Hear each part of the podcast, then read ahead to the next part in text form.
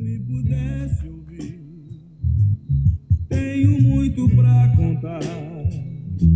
Dizer que aprendi. Bom dia, Dona Maria! Aqui quem fala é Toninho Rosarão, trazendo pra vocês maiores hits das rádios brasileiras. A gente tem que entender que um nasce pra sofrer, enquanto o outro ri.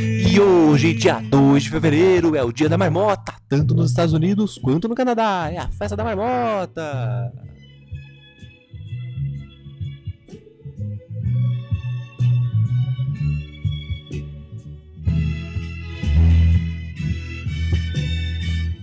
E essa música maravilhosa, essa música linda, é a música Azul da Cor do Mar, dele, sim, Tim Maia.